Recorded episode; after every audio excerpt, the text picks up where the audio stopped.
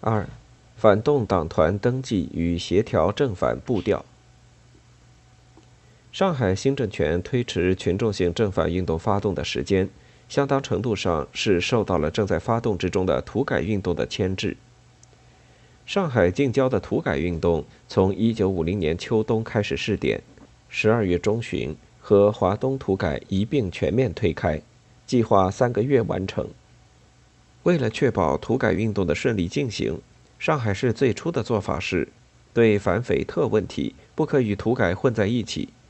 如果目前搞，一方面会混淆群众的斗争目标，另一方面领导上也不易掌握，反分散精力。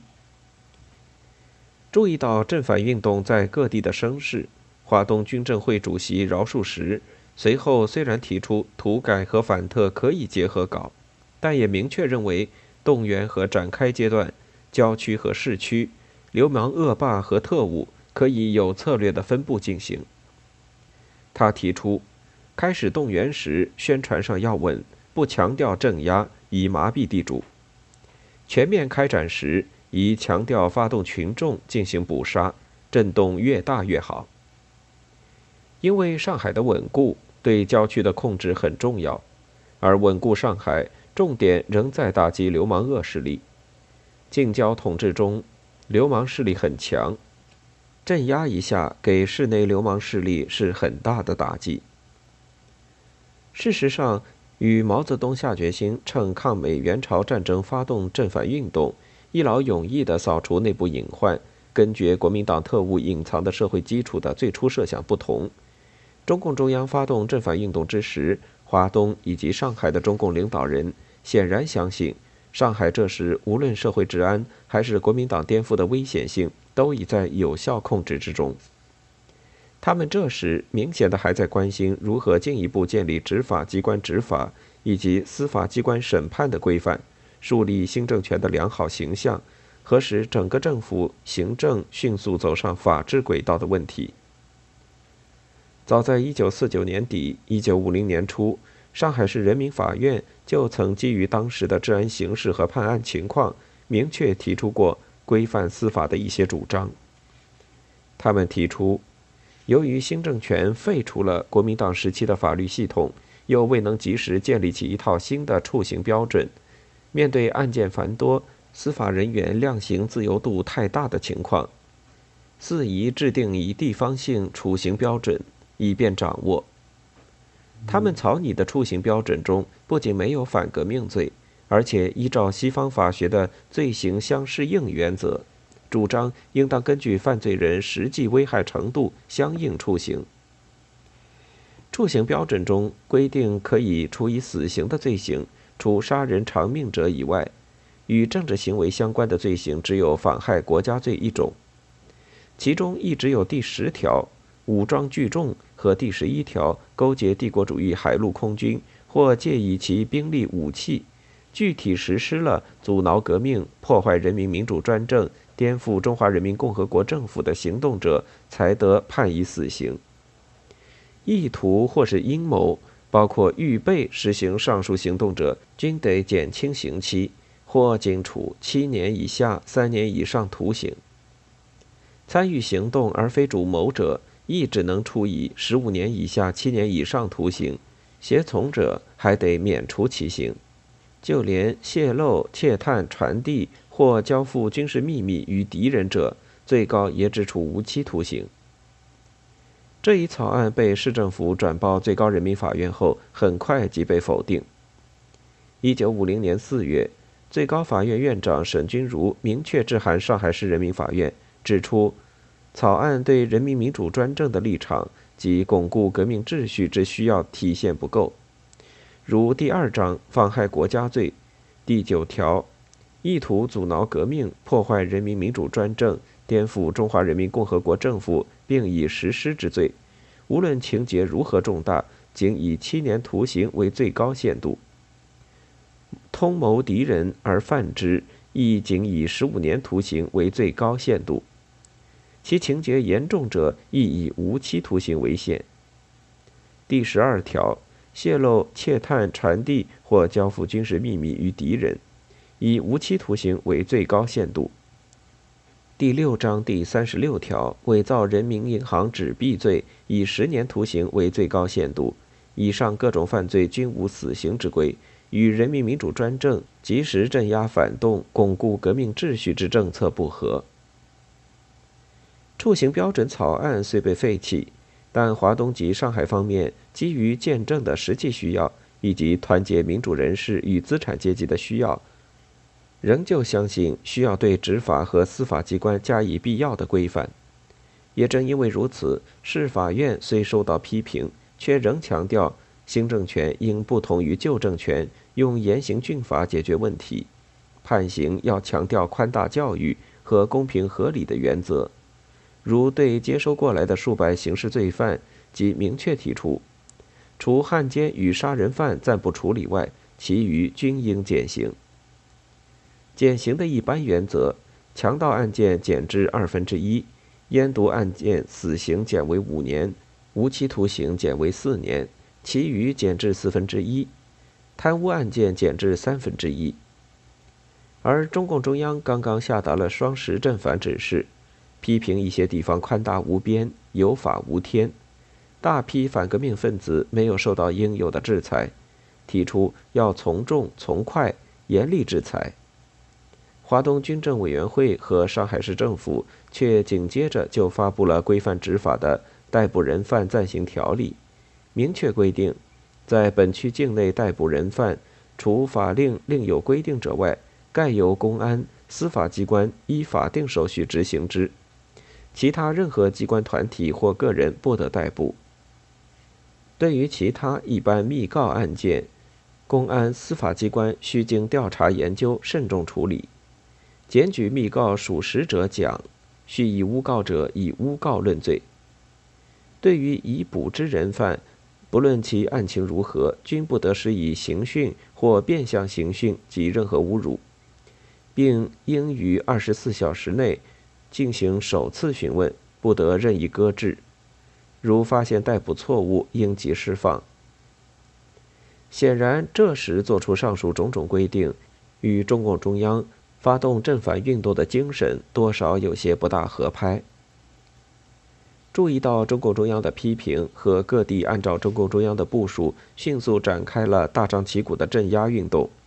华东军政委员会很快也开始相应的加快加重了对国民党特务的处罚，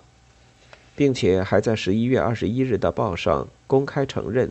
华东各地镇压反革命工作存在过分宽大偏向，因此。从一九五一年一月开始，华东军政委员会不仅修改了土改不与反特相结合的做法，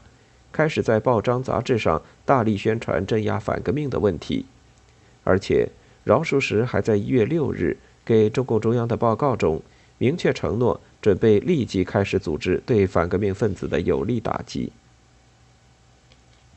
饶漱石的报告提到的计划是基于整个华东地区的一种工作安排。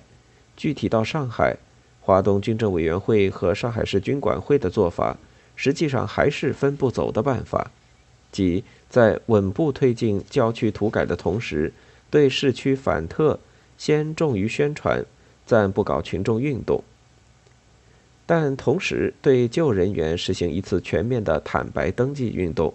借此进一步摸清旧人员的情况。也好为随后将要展开的正反运动做些必要的准备。据此，中共上海市委于十二月十一日下达了相关指示。上海军管会随后于一九五一年一月五日正式颁布《上海市军事管制委员会对于反动党团特务人员实施登记的办法》，并指令本市人民政府公安局负责设立上海市反动党。团特务人员登记总处及其分支机构，负责办理登记之具体事宜。凡本市或旅居本市之反动党团特务组织人员，及国民党、青年党和民主社会党区分部以上委员、三青团分队长以上、国民党军连长以上、原军统、中统、南京政府国防部第二厅及其所属各组织。乃至于国防部青年救国团之人员，以及南京政府社会部上海市工人福利委员会之各级干部、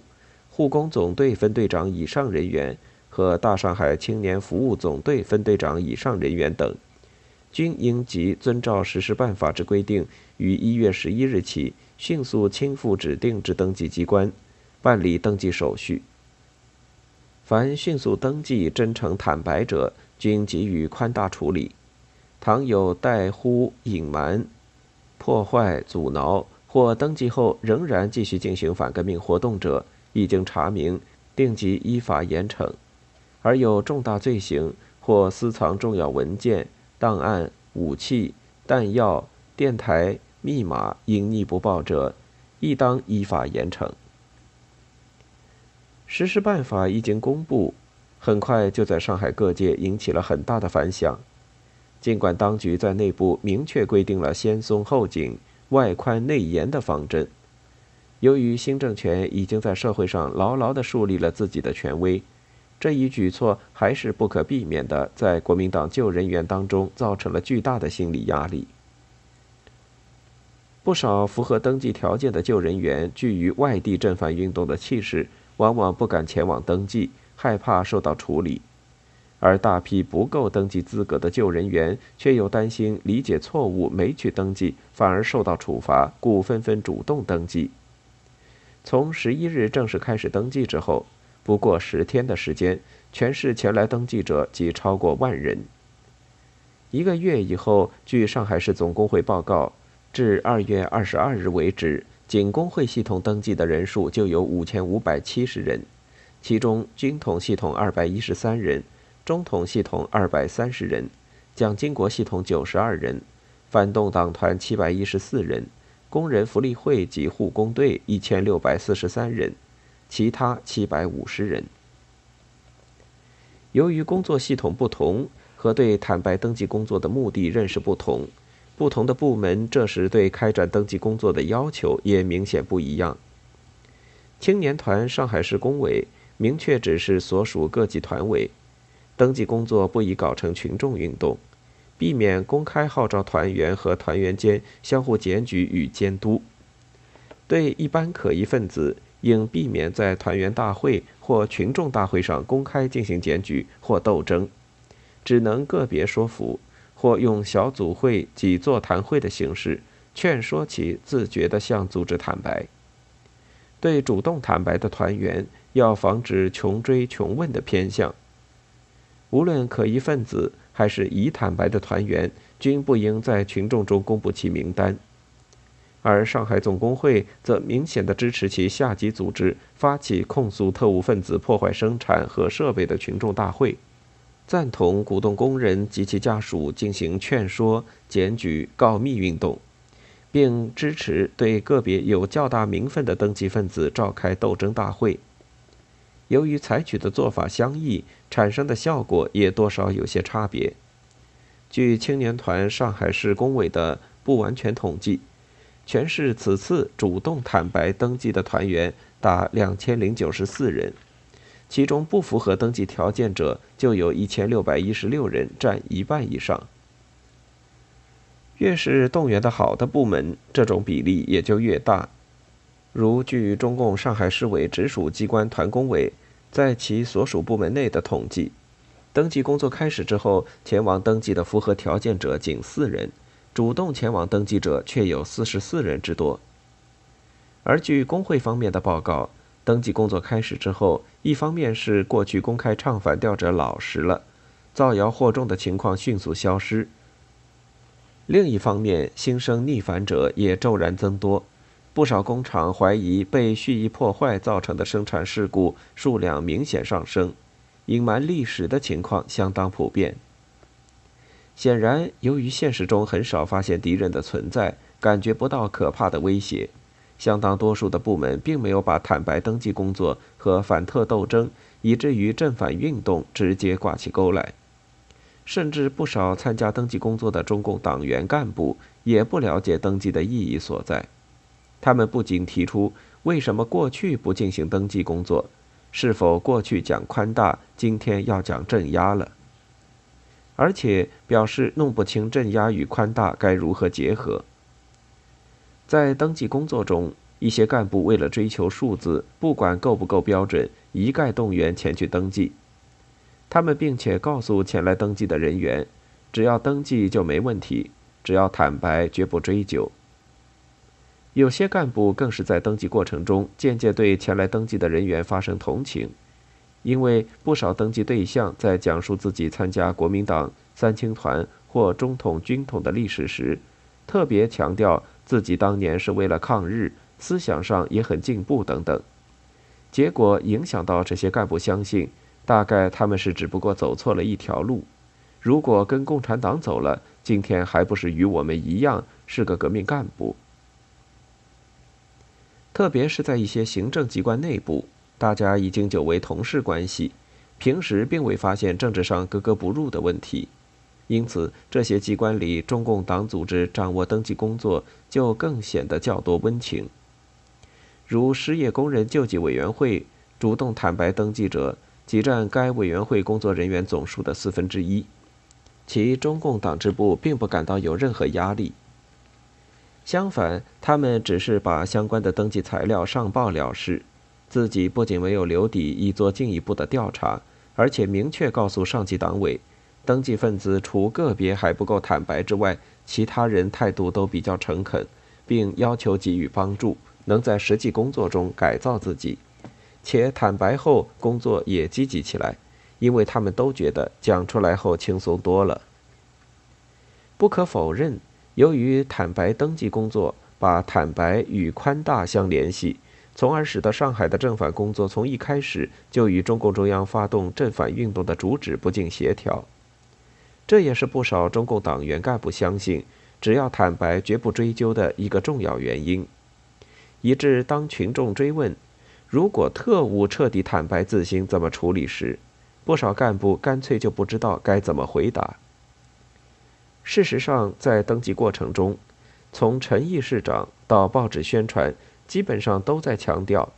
只要坦白登记，就可以被视为历史上一时失足，不化为异类。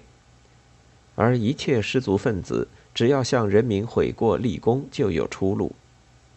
这时，报上还公开发表坦白登记的特务分子的文章和介绍国民党骨干坦白登记受到欢迎的通讯。说明这一观点，比如《解放日报》上发表的交通大学学生刘源的自白书，说明自己念高二时因军委会特种技术训练班来校招生，大家以为可以因此参加抗日并学到技术，于是一个班就有十余人报名参加。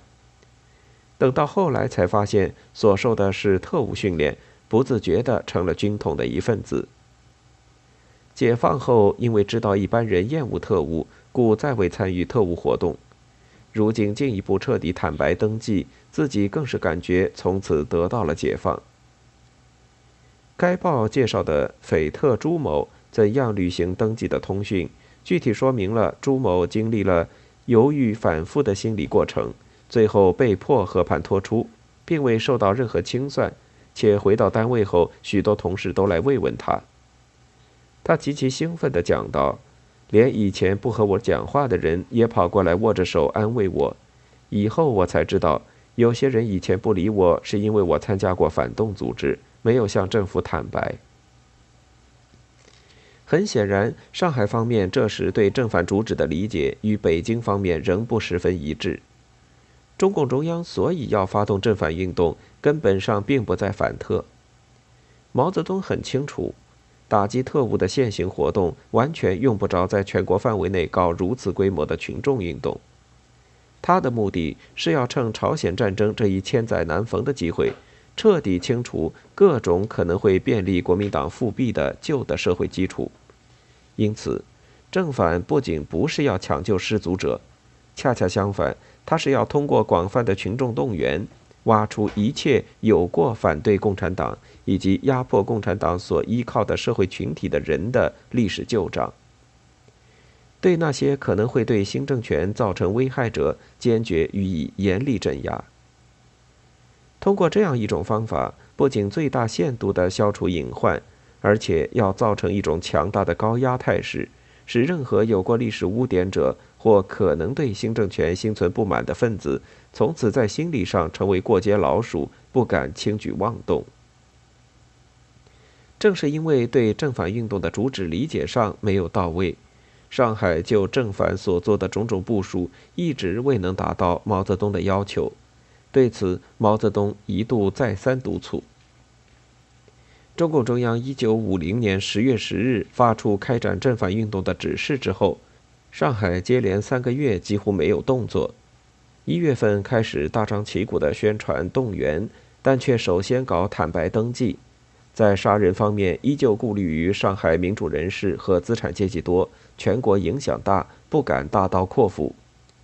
为了使上海了解中央的方针，并给全国城市带好头，毛泽东一月下旬明确地针对上海的情况提出：在上海这样的大城市，在今年一年内，恐怕需要处决一两千人才能解决问题；在春季处决三五百人，压低敌焰。伸张名气是很必要的。紧接着，眼看各地纷纷多报杀人数字，信心和热情都日渐升高，毛泽东对上海的要求也随之提高。二月十二日，毛泽东再度电示华东局和上海的领导人称：“上海是一个六百万人口的大城市，按照上海已捕两万余人，仅杀两百余人的情况，我认为。”一九五一年内，至少应当杀掉最大的匪首、惯匪、恶霸、特务及会门头子三千人左右；而在上半年，至少应杀掉一千五百人左右。这个数字是否适当，请你们加以斟酌。二月二十五日、三月十八日，毛泽东在批转北京和天津两市正反经验时，又两度提到上海。要求在几个月内大杀几批，但是直到三月中旬，上海在杀人问题上还是雷声大雨点小。鉴于各地，特别是大城市对于处决人犯的谨慎态度，二月二十一日，经中共中央提议和批准，政务院和最高人民法院联合公布了《中华人民共和国惩治反革命条例》，对反革命罪做了明确解释，并规定了处刑标准。按其规定，凡有勾结帝国主义、策动、勾引、收买公职人员及武装部队或民兵叛变、持械聚众叛乱、参加特务或间谍组织、以反革命为目的的组织或利用封建会门、抢劫破坏公司财物和公共设施、投毒杀人、伪造公文证件、煽动群众对抗政府和挑拨团结。制造、散布谣言以及偷越国境、劫狱越狱、窝藏包庇反革命罪犯等行为和意图者，均可定为反革命罪；首要分子或情节严重者，均可处以死刑或无期徒刑。比较条例与上海1949年底提出的处刑标准草案，不难看出两者思路基本之不同。条例的提出。就是要在这一特殊形势下，给各地执法司法机关开一杀戒。毛泽东据此再度发出指示，批评包括上海在内的各大城市，均还未认真的、严厉的、大规模的实行正反工作。他特别叮嘱，从现在起，应当开始这样做，不能再迟。像上海这些大城市，是反革命组织的主要巢穴。必须有计划地布置侦查和逮捕，在几个月内大杀几批最大有据的反革命分子。随后，眼见北京、天津、重庆三大城市已开始动作，上海等城市仍未见积极响应，毛泽东又一次点了上海、南京等城市的名字。他专门批转了天津市的捕杀计划，要求上海、南京等城市要像天津一样。弄出一个具体的杀人数字来。他在电报中再度写道：“大城市是反革命分子及其领导机关潜藏的最主要的巢穴，必须用很大的力量去对付，必须认真研究、周密布置、大杀几批，才能初步解决问题。”天津准备于今年一年内杀一千五百人，已杀一百五十人。四月底以前先杀五百人。完成这个计划，我们就有主动。我希望上海、南京、青岛、广州、武汉及其他大城市、中等城市都有一个几个月至今年年底的切实的正反计划，都能大杀几批。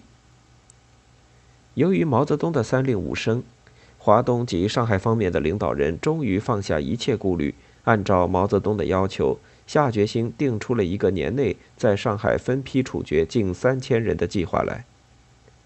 三月十五日，饶漱石把上海市委的这一计划转报给毛泽东，其电称：“上海决心在已经补了一千零六十八人、处死一百余人的基础上，再放手补一万人。”杀三千人，关四千，管三千。毛泽东对此当即表示欣慰。三月二十四日，他满意的批示道：“上海这次的计划总算有具体执行的步骤，有时间、有准备，杀关管的数目字比过去大进一步了。”他同时鼓励上海方面称：“如果你们能逮捕万余，杀掉三千。”将对各城市的正反工作发生很大的推动作用。他知道上海的顾虑所在，因而建议上海向北京学习，用诉苦会的形式争取群众的同情和支持。称，在北京的经验看来，民主人士和资产阶级是可以取得他们拥护的，只要我们工作做得好。